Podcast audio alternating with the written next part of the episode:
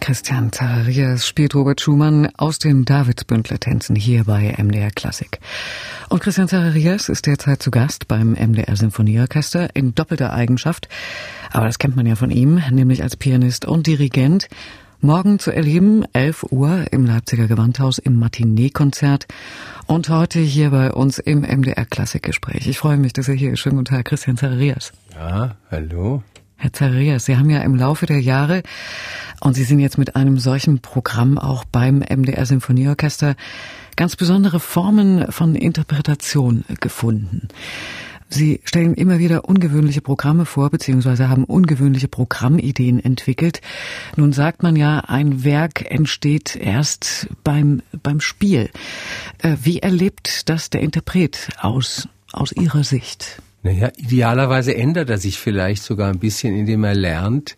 Oder äh, wenn Sie auf meine Programme äh, zu sprechen kommen, auch in Kombination lernt man natürlich oder man versucht halt, ja, das ist fast wie beim Essen, vielleicht ein Menü zusammenzustellen, was eben nicht die, nur die Ouvertüre und das Konzert und dann halt eine Symphonie hat, sondern vielleicht mal Ouvertüren als Rahmen benutzt, die zeigen, da kommen wir her und da gehen wir hin. Und äh, das Programm ist natürlich, äh, weil das eine Matinee ist, bietet sich auch an, ein ganz kleines bisschen leichter zu sein. Und äh, die, diese, das Programm hat sich entwickelt mit, ja, Walzer ist natürlich dabei, Tanz, Lustigenweiber von Windsor, Nikolai, was mich daran immer fasziniert hat, dass ein Komponist, der in Berlin ge gelebt hat und als Preuße sozusagen galt, so beschwingte Musik schreiben konnte und dann bot sich nach im zweiten Teil mit Walzerfolgen. Früher habe ich da die Valse Noble et Sentimentale oft als erstes großes Stück nach der Pause gehabt. Aber als ich merkte, ausgerechnet beim MDR habe ich, als ich das letzte Mal hier dirigiert habe, auch die Weißen Obel in Sentimental gemacht, haben wir das dann nach einer Weile geändert. Und ich bin jetzt eigentlich ganz glücklich, dass wir mal mehr Lore drin haben. Das ist ein Kinder, äh, sind Kinderstücke, aber da ist auch, das vorletzte Stück ist wieder ein Walzer. Und zwar ein Walzer, äh, wo, wo die Klarinette anfängt, einen wunderschönen Walzer zu spielen. Und dann kommt dieses böse Kontrafagott und ist sozusagen das Ungeheuer im, im Wald und, und macht allen ein bisschen Angst.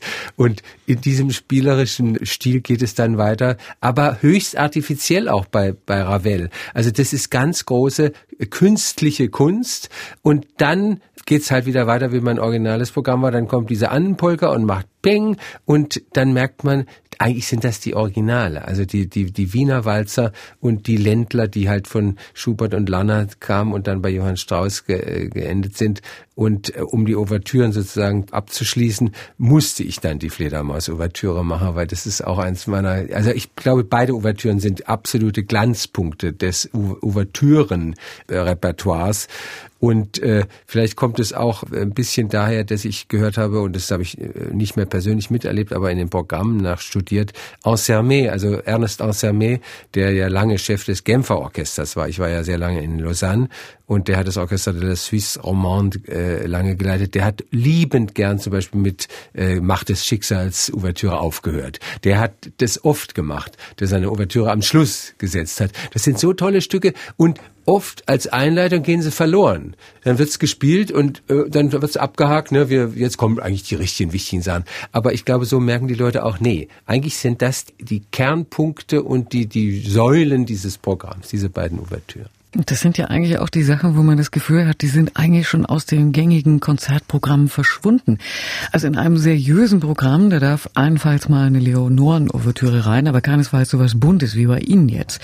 Lustige Weiber von Windsor, das geht gar nicht. Dabei ist es unglaublich genial und auch der Anfang dieser Ouvertüre schwebt so daher, äh, die, die Klanglichkeit da, der schreibt dann nur ein C oben mit den Geigen, mit den Consolino-Geigen. Auf einmal ist was im Raum und dann fangen die Celli an und die Bratschen und ich fand den Anfang immer äh, also absolut umwerfend, äh, berührend. Ne? Und dann geht's auf einmal ins, ins Elfenhafte, Märchenhafte und in äh, fast französisch anmutende, legere äh, Swing, beswingte Melodien. Ne? Das ist, das ist ganz toll. Ne? Das ist aber eine Vielfalt, Herr Zacharias, die doch eigentlich mal normal war.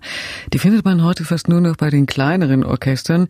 Die großen sind oft eher, sagen wir mal, kontrastärmer.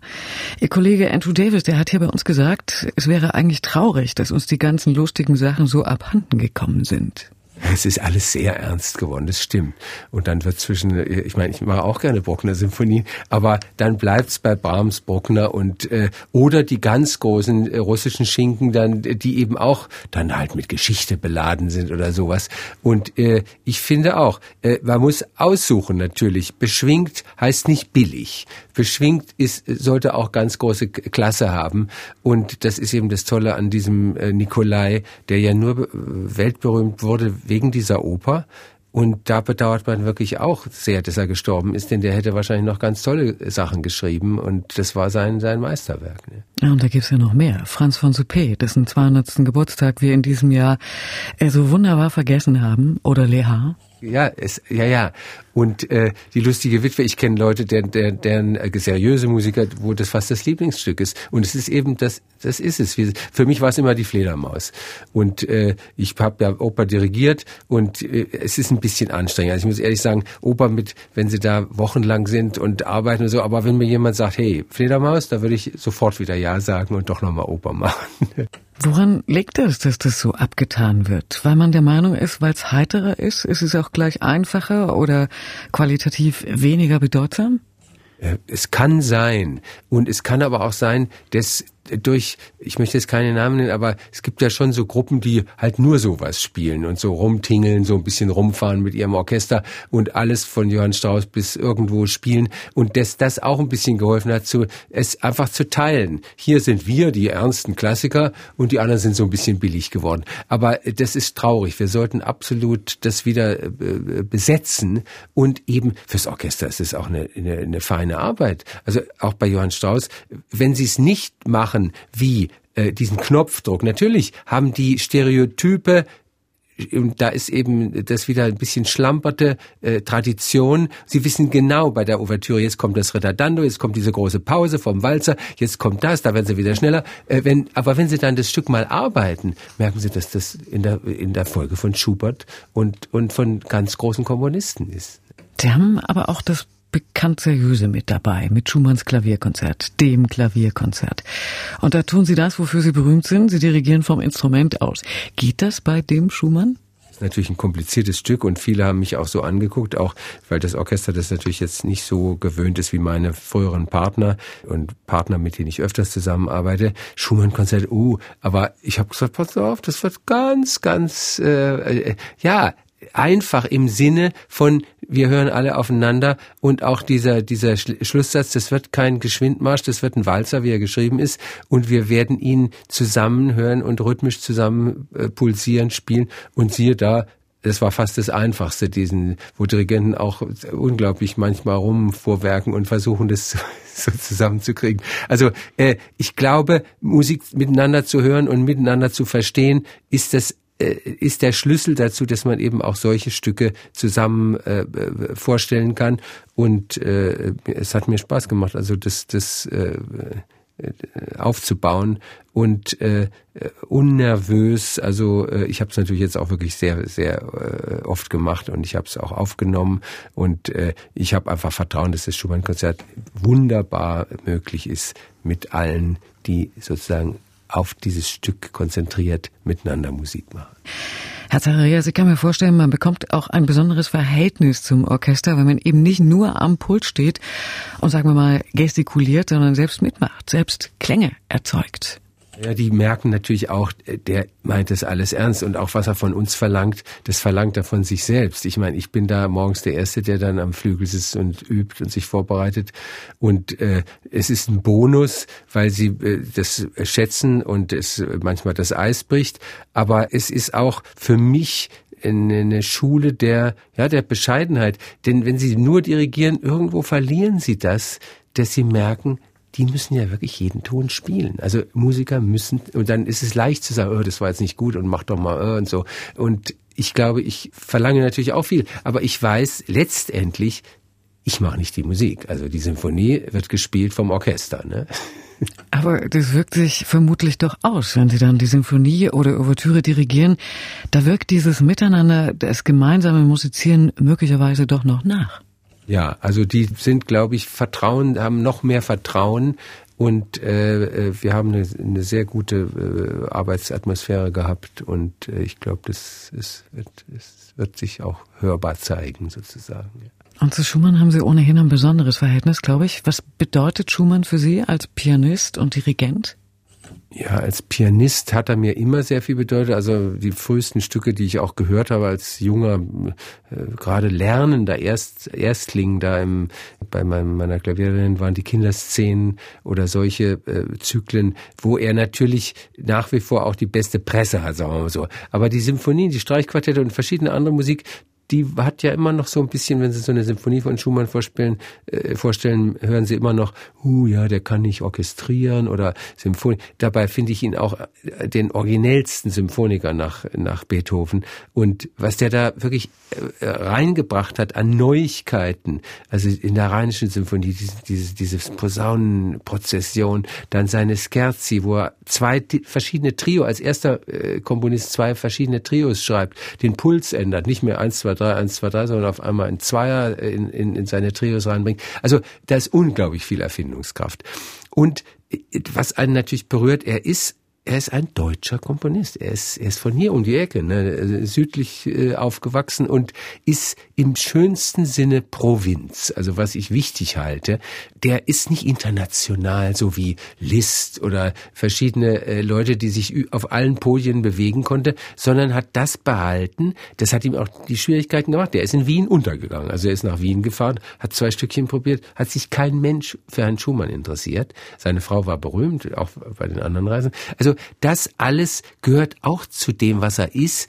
Und deswegen ist er aber auch so berührend. Er ist, er ist so, so, so echt von einem Ort der Welt, ne, sagen wir so. Das finde ich nach wie vor ganz toll. Es wird ja immer gesagt, er hat versucht, durch die Qualität seiner Kompositionen zu kompensieren, dass ihm die ganz große Liga der Pianisten versagt geblieben ist. Auch durch seine komischen Experimente mit dem Fingerapparat. Merkt man das eigentlich? Ich habe das eigentlich nie so gemerkt. Und ich habe jetzt gerade auch was sehr Interessantes erlebt. Also er muss unglaublich gut Klavier gespielt haben. Denn diese frühen Etüden, ich jetzt, bin jetzt auch mit verschiedenen Klavierwettbewerben beschäftigt. Und beim Clara Haskell-Wettbewerb habe ich eigentlich jedes Mal auch im Programm bestimmt, dass gewisse Stücke gespielt werden müssen als Pflichtstücke. Und das war beim letzten Wettbewerb die Gesänge der Frühe, die natürlich äh, einfach völlig kompliziert eine andere Welt sind.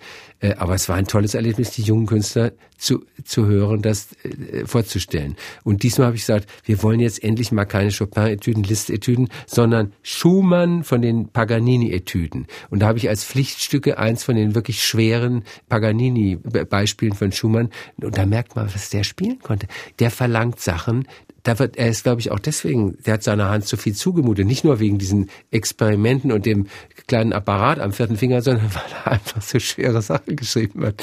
Und, aber er musste, er, ich glaube, er konnte es spielen, aber irgendwann er, er hat er hat es nicht mehr mitgemacht und die die äh, es ist, er wollte weit gehen und er ist dann später eben auf anderen Ebenen sehr weit gegangen und er hatte ja auch diese hoch und runter, ne? Wenn er euphorisch war, da, da ist es explodiert, was ihm eingefallen ist und dann kam halt die Depression danach und dann ging es wieder rauf und runter. Das muss ein furchtbarer Achterbahn gewesen sein, aber das gibt's ja bei ganz vielen Künstlern. Ne? Aber Sie haben sich ja ganz intensiv mit ihm beschäftigt. Es gibt sogar einen Dokumentarfilm von Ihnen über Schumann ja, das war ja, hatte ich das Glück, das war in Frankreich so ein, so ein, über diesen Doppelgänger, auch dieses, diese Doppelseitigkeit von diesem, das ist ganz schwer, das rauszurücken, aber da ist so ein Film entstanden, der so ein bisschen Bilder versucht zu vermitteln, die dieses Doppelbödige und, und den Doppelgänger und all diese Sachen ein bisschen zeigen. Weil er vielleicht auch gerade das nicht war, was zu der Zeit en vogue war, diese Tastenlöwen. Bei Hyperion haben Sie uns ja eine Menge vorgestellt. Wir spielen ja auch hier immer mal einige. Herz, Gottschalk, Leslie und wie sie alle heißen. Ja, hunderte von Konzerten und so. Und die müssen auch damals riesig Erfolg gehabt haben. Und dagegen konnte der überhaupt nicht bestehen. Aber wenn sie dann wieder zu dem Klavierkonzert, es ist das berühmt, also ich, heute ist es das wichtigste, größte, äh, besonderste äh, romantische Klavierkonzert. Natürlich kommen die Brahms, die sind da noch größer und, und Chopin, aber der, da wissen alle, das Orchester können sie vergessen. Also in dieser Mischung von Verbindung von Poesie, Orchester, äh, Virtuosität, äh, Erfülltheit ist Schumann äh, das Klavierkonzert nach wie vor unschlagbar. Ne? Nun ist natürlich Schumann einer der großen Klassiker, über die wir vorhin sprachen, die ernsthaften. Und in diesem Clara Schumann-Jahr wird es besonders häufig gespielt, weil auch Clara sehr viel gespielt hat. Und trotzdem hat man den Eindruck, es läuft sich nicht tot. Ja, das ist äh, ja, das ist ja bei ganz großer Kunst sowieso das Erstaunliche, dass, dass es immer so frisch wirkt. Also das, äh, wie gesagt, da ist er ja nicht der Einzige. Das ist bei Bach so, bei, bei Mozart so. Nicht nur, weil sie das spielen, sondern sie, auch wenn sie ins Konzert gehen, sie hören eine Symphonie, die sie schon 70 Mal gehört haben und sie klingt immer noch eigentlich, als ob sie gerade aus der Taufe gehoben worden ist. Und das macht die ganz große äh, Kunst aus und das ist bei diesem Konzert auch so. Dann ist manchmal ein bisschen so, also ich, ich habe einen, einen langsamen äh, Zugang dazu bekommen, weil ich glaube, dass die Tradition beim Schumann-Klavierkonzert ein bisschen zu sehr geändert hat. Also der, dieses unglaubliche langsame Anfangen nach dem ersten drei, vier Takten, dass die Oboe da so ein, so ein Moderato, molto cantabile, fast schon langsam Satz spielt und dann wird der Pianist noch langsamer und dann geht's langsam wieder los. Also das äh, hat mich eigentlich immer irritiert. Es gibt also auch bei solchen Stücken äh, Momente, wo Sie sagen können, guck mal, lass uns das doch mal als ersten Satz spielen. Es ist ein Allegro, Allegro affettuoso von, von Schumann. Lass uns im Tempo bleiben, fließend wie eine Mendelssohn-Symphonie. Und das mache ich hier auch. Natürlich war der Oboist total überrascht, als wir da mit dem flotten Tempo weitergemacht haben. Aber die haben ganz schnell umgeschaltet und wir haben jetzt eine sehr schöne, also insofern, Sie können auch bei ganz bekannten Stücken immer noch äh, kleine Sachen finden, wo Sie wirklich sagen als Interpret, nö, jetzt machen wir das bitte mal so und ich muss es so vertreten. Ne? Und äh, das ist bei dem Schumann-Konzert, da gibt es ein paar Stellen, wo ich glaube, dass ich äh, das so machen muss und dass es sich auch lohnt, das so zu machen. Herr Zacharias, wir sprachen gerade über die Lebendigkeit und Frische, die Schumann trotz der vielen Aufnahmen und Konzerte noch hat. Liegt es auch daran, äh, weil die Musik ja doch immer wieder im Konzert ganz neu entsteht? Die, die Musik ist ja das Seltsame, es ist nicht da, da ist nichts. Sie haben ein Stück Papier, aber es, wir müssen es jedes Mal wieder neu zum Leben äh, bringen. Tja, da gibt es den schönen Begriff der Werktreue. Wie viel Eigenes ist dann bei einem solchen Musizieren dabei? Wie, Sie müssen interpretieren, Sie müssen übersetzen aber sie sollten trotzdem so, so nah dran an diesem Text bleiben, wie sie können. Und dann gibt's natürlich auch Sichtweisen oder Hörweisen, wo sie merken, nee, die haben ja damals ganz anders gespielt. Das war ja, als die Barockleute anfingen und zuerst war es wie ein Schock. Heute ist es fast schon Standard, dass alle wissen, wie man Klassik äh, in der Bau, also in, in historischer Weise spielt. Und es geht natürlich langsam bis Schumann, es geht bis, bis Wagner. Es gibt auch Barockgruppen, die Wagner spielen sozusagen. Äh, das heißt also, äh, es wird immer komplizierter. Was ist ihr, ihr Weg zu diesem Stück?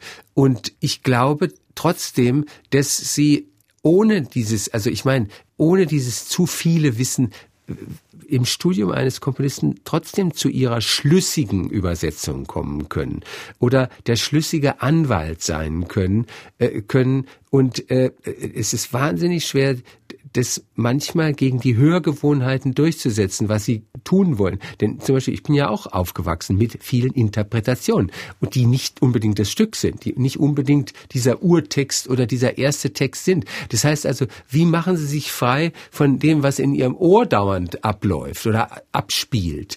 Und dann müssen Sie halt wirklich sagen, lass es, vergiss es, vergiss es, guck doch mal nach. Und dann merken sie, hey, oder wie bei der Johannes Strauss Ouvertüre, diese Riesenzäsur steht doch überhaupt nicht da. Und dann gucken sie sich die Partitur an, dann merken sie, Urtext, da steht nichts, nirgendwo, nirgendwo. Und dann lesen sie mit Freude, dass einer der berühmtesten österreichischen Dirigenten gesagt, diese Geschmacklosigkeit muss entstanden sein. Irgendwo im 19. Jahrhundert bei drittklassigen Orchestern, die glaubten, das ist halt, ne, so machen wir es in Wien, ne, oder so. Und äh, dann merken sie, hey, da ist noch einer, der sagt, so geht's nicht. Und dann ist ein Ton Ton, den auch keiner mehr spielt, äh, weil, weil sie glauben, das kann ja nicht sein, der Strauß hat sich da geirrt. Und dann sehen sie, alle Quellen schreiben den Ton so, äh, das ist das D, äh, gleich nach, im dritten Takt.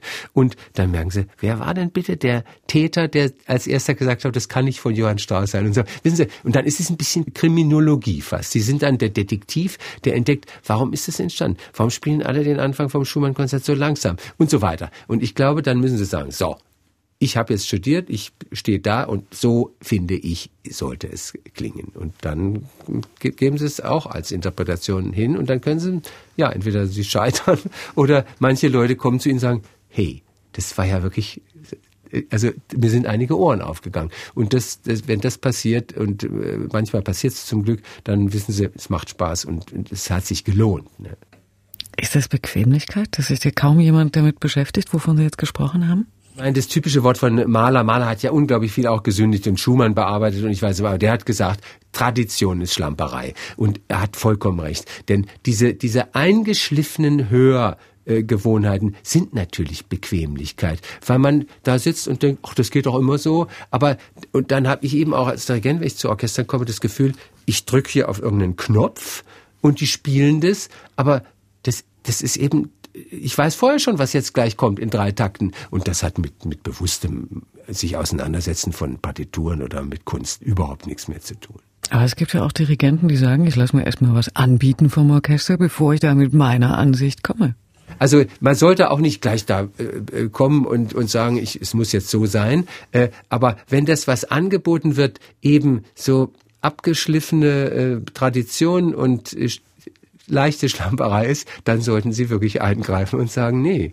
Und dann kommt es darauf an, wie sie Ihre Beziehung zum Orchester ist. Und ich muss sagen, wir haben wunderbar gearbeitet, weil die doch sehr offen sind. Und äh, sich, also jedenfalls haben sie so gespielt, dass man merkte, es ist, ist schön, wenn das mal ich meine nicht wie Mozart, aber wenn Johann Strauss ganz ernst genommen wird wie eine Partitur, die wirklich nicht halt, oh, jetzt machen wir mal Johann Strauss und so äh, einfach schneller, schneller Erfolg, wir brauchen das ja gar nicht zu proben ne, oder so.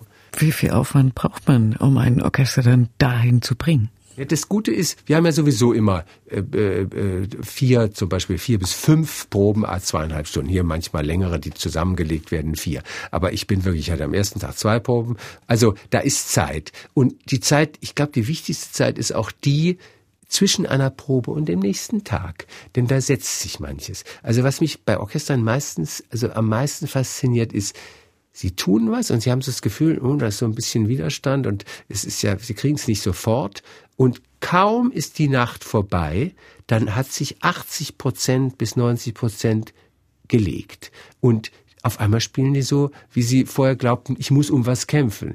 Und es, auch das Tempo von Orchestern werden, wenn sie dann selber ziemlich sicher und stabil sind, ist das Orchester da und spielt eigentlich äh, so, wie, wie sie sich's wünschen. Und dann ist es natürlich schon viel leichter. Das heißt also nicht beim ersten Tag immer, uh, ich muss das jetzt aber so haben, sondern warten Sie mal ab. Ne? Da kommt der zweite Tag und der dritte Tag. Und so hat sich's hier genau getan. Also ich glaube, das ist, ist ein bisschen Geduld, ein bisschen abwarten, aber auch ein bisschen zeigen, was eigentlich gewünschenswert wäre und auf einmal äh, äh tut sich's. Ne? Also viel Psychologie und viel Pädagogik ja, es klingt jetzt äh, lehrerhaft, aber ja, einfühlen, nicht nur in ihre Musik oder in ihre Partituren und ihren Urtext, sondern auch einfühlen in die Musiker. Die sind ja auch Musiker und die sind ja auch, die können was und die können, manche können ein bisschen mehr, manche können vielleicht ein ganz kleines bisschen weniger, aber äh, versuchen Sie die Musiker äh, zu dem äh, zu bringen, was ihr Bestes ist. Und dann sind es erstaunlich gute Musiker. Das ist so toll. Also wir haben wunderbare Musiker äh, in vielen Orchestern und heute auch, das muss ich sagen, für die Zukunft, wenn alle so ein bisschen Unkenrufe, klassische Musik, die Qualität ist unglaublich heute. Was heute ankommt an Studenten, an, an jungen Musikern, die sich bewerben, das ist also atemberaubendes Niveau. Sie sind ja auch selbst Professor. Wie kann man das dann erreichen bei den Studierenden? Also das Handwerkliche auf der einen Seite ist klar, aber dieses Mehrwollen, dieses von sich aus Beschäftigen mit dem Text, mit der Interpretation. Sie haben mal Scarlatti immer äh, die gleiche Sonate auf unterschiedlichste Weise eingespielt. Die Lust auf solche Entdeckungsreisen, kann man, kann man die vermitteln? Ich, das mache ich jetzt zum Beispiel persönlich gern. Also ich halte auch, wenn ich Vorträge halte, halte ich sie genau darüber, wie man ein Stück äh, hört, wie man vielleicht mit ihm umgeht und so. Und, und was vielleicht hinter so eine, einer Sonate stehen kann, äh, in diesen Harmonien oder was, was da an, an, an Material, also ohne trocken zu werden oder, aber das, ob das rüberkommt oder ob dieser Funke überspringt, das muss jeder, und das ist auch, glaube ich, die echte Begabung. Und das merke merk ich bei diesen Wettbewerben. Wenn viele toll Klavier spielen, es sind dann doch nur fünf oder zehn oder zwölf von, von 60 oder 100, die sowas mitbringen, dass man sagt, doch, der, ich glaube, der ist wirklich hinter einem persönlichen Weg her. Äh, äh, also oh, ohne zu übertreiben. Ich meine, aber der, der, der nimmt die, das, was ihm da gegeben wird, diese Musik und ändert sie, äh, ich meine, das sind ganz minimale Dinge. Oder spricht durch sich selbst diese Musik und dann merken sie, das ist vielleicht das, was wir künstlerisch nennen, äh, dass, dass da äh, eine Aussage kommt, die uns ein ganz kleines bisschen mehr packt, als nur, jetzt sind wir wieder beim Urtext, nur einfach die, die Noten so spielen, wie sie da stehen. Dieses ganz bestimmte etwas. Der, der, Flügel klingt eben doch ein bisschen anders. Oder die Lebendigkeit ist so, dass, dass man aufhorcht. Ne? Und das zu beschreiben, ist entsetzlich schwer. Das ist, was wieder Kunst ausmacht. Wir sprachen gerade über die Neuentdeckung oder zumindest Eigeninterpretation von Musik. Aber da ist ja im Hintergrund immer diese, äh, immer drücken der werdende Last unzähliger Aufnahmen, die ja heute auch noch ganz anders verfügbar sind über das Netz. Also, ich meine, es ist faszinierend. Heute mit YouTube oder sowas haben sie ja im Grunde die gesamte, nicht nur Musikgeschichte, sondern Interpretationsgeschichte vor sich. Und können das natürlich studieren. Das ist wäre jetzt also für, für mich auch für, für äh, Wochen, Monate, Jahre. Äh, eine Symphonie können sie da in, von, von A bis, also alle. Von Weingartner bis äh, Knappertsbusch, von Furtwängler bis heute, also alles ist da. Aber das Dumme ist, wenn Sie wirklich selber Musik machen wollen oder Kunst machen wollen, wie ich vorhin schon sagte, vergessen Sie es. Trauen Sie sich, nachdem Sie das alles gehört haben, sich wegzuschließen und zu sagen, was möchte ich denn da wirklich in Korrespondenz mit diesem Text, der mir da vorliegt, rüberbringen? Und habe ich den Mut, das äh, zu machen? Da gehört auch ein kleines bisschen Mut dazu. Welche Verantwortung hat der Lehrer da? Glaube, die Lehrer äh, äh, sind natürlich, zuerst sind sie natürlich da, dass die wirklich ihr Handwerk lernen. Also es muss alles stimmen. Und dann muss der Professor auch freier werden äh, oder dem Schüler wahrscheinlich das nahelegen. Und ich muss sagen, es muss zurzeit sehr gute Professoren geben, weil wir merken, auch bei diesen Wettbewerben, dass nicht nur vorbereitete, technisch vorbereitete junge Künstler kommen, sondern das müssen gute Klassen sein, wo Musik gemacht wird und Musik äh, auch persönlich gemacht wird. Ich meine, um ein Beispiel zu geben, äh, wir, wir haben ja heute 40 Koreaner, wenn 80 sich bewerben. Und da auch, wir hören hin. Da wird Musik gemacht. Die Musik, äh, das wirkliche Musizieren geht rein in, in diese jungen Studenten und es kommt persönliches Musizieren raus und wir sind äh, ziemlich begeistert. Also was an, an jungen Pianisten, da kann ich es jetzt am meisten beurteilen, erleben. Und äh, bei den Streichern erlebe ich es, wie gesagt, und bei den Bläsern, äh, wenn die sich bei Orchestervorspielen äh, vorstellen. Also es ist, es ist viel echte Musik auch äh, äh zurzeit äh, zu erleben. Das scheint ja aber in den Jahren was geändert zu haben, denn am Anfang wurde ja gerade bei Musikern aus dem asiatischen Raum das doch etwas Mechanische ihres Musizierens bemängelt. Es ist eine, eine lebendige, sehr lebendige junge Künstlergeneration da und äh, auch europäisch. Also ich erlebe es ja auch in verschiedenen Ländern. Spanien zum Beispiel, das ist ein Land, wo ich sehr gerne bin und viel arbeite. Als ich da anfing vor 30, 40 Jahren, das war katastrophal. Da konnten sie sich fast kein Orchester anhören, so schlecht war das. Und dann kamen die Bläser langsam, die haben ja eine große Tradition, Blech sowieso, dann aber auch Holz. Auf einmal fingen die Streicher an nachzuziehen. Heute finden sie wirklich sehr gute spanische Streicher. Ich kenne einen Bratscher, der bei den Berliner Philharmonikern spielt. Äh, äh, es gibt äh, Streichquartette in Spanien, die auf europäischem Niveau spielen. Also das hat sich in den letzten 20 bis 30 Jahren getan. Das ist absolut unglaublich. Ne? So schön das ist, dass sich die junge Generation zur Musik zurückfindet. Auf der anderen Seite haben wir einen Markt, der dazu neigt, junge Talente doch schnell zu verheizen. Wie gefährlich ist das aus Ihrer Sicht? Das sind für die Solisten, also ich meine die großen Namen, alle suchen verzweifelt. Das ist wirklich so ein bisschen äh, auch die Agenturen. Wir müssen jetzt wieder einen ganz großen Superdirigenten finden und vorstellen und dann auch der Pianist und so. Aber ich glaube, das ist, äh, das war eigentlich schon damals so, äh, als ich angefangen habe. Da gab es ein paar und dann wurde immer gewarnt, lass dich nicht verheizen oder dann wurden Deutsche hochgeschossen. Und natürlich Manche blieben dann oben. Es gibt einfach Sonderbegabungen, die, als die Anne-Sophie Mutter anfing zu spielen, da waren auch alle platt und dachten, oh, das ist, aber die hat sich äh, auch langfristig einfach durchgesetzt. Aber da gehören völlig andere Begabungen dazu, als mal äh, toll zu spielen. Da, das ist fast, das ist schon fast ein Unternehmen. Also ich meine, die, die konnte sich äh, präsentieren und weiter präsentieren. Das ist geradezu phänomenal. Äh, und manche können, glaube ich, auch den Betrieb fast nicht aushalten. Oder sie haben eben doch so wenig Substanz, dass die ersten Erfolge äh, einfach Gelerntes waren und dann nicht mehr eigene Kreativität es weiterführt oder so. Also, aber ich glaube, da ist, da hat sich nicht sehr viel geändert. Es gibt einfach viel mehr heute. Vielleicht merkt man es deswegen mehr. Ne? Wenn man sich Ihre Diskografie anschaut, Herr Zacharias, dann stellt man fest, viel großes klassisches und romantisches Repertoire, aber kaum oder gar nichts zeitgenössisches. Welchen Bezug haben Sie zur zeitgenössischen Musik? Also das ist jetzt ein bisschen mehr durchs Dirigieren geworden. Ich habe äh, beim Spielen, also ist bei mir einfach, äh, ich, ich möchte vielleicht Harmonien hören oder ich möchte, das geht bis Ravel, Stravinsky habe ich noch gespielt und dann wird's kompliziert und der Aufwand im, also äh, zu, zum Resultat sozusagen, also die Ökonomie des Aufwandes zum Resultat, das, die hat bei mir dann nicht mehr gestimmt. Und ich muss auch ganz ehrlich sagen, ich fühlte nicht mehr, dass ich da was beitrage zu ja, zu einer Interpretation, die, die ich für wertvoll oder wichtig halte. Ich glaube nicht, wenn ich ein Boulez Klavierstück spiele oder äh, selbst die Schönberg Opus 11, dass ich da was bringe, was sozusagen das Herzblut von mir repräsentiert oder das, was ich zu sagen habe. Beim Dirigieren muss ich sagen, das sind Sachen, die mich immer mehr reizen. Und das fängt bei den ja, Kollegen von Schönberg an, Charles Ives zum Beispiel, würde ich die, diese Riesensonaten nicht immer noch nicht spielen, vielleicht auch nicht spielen können.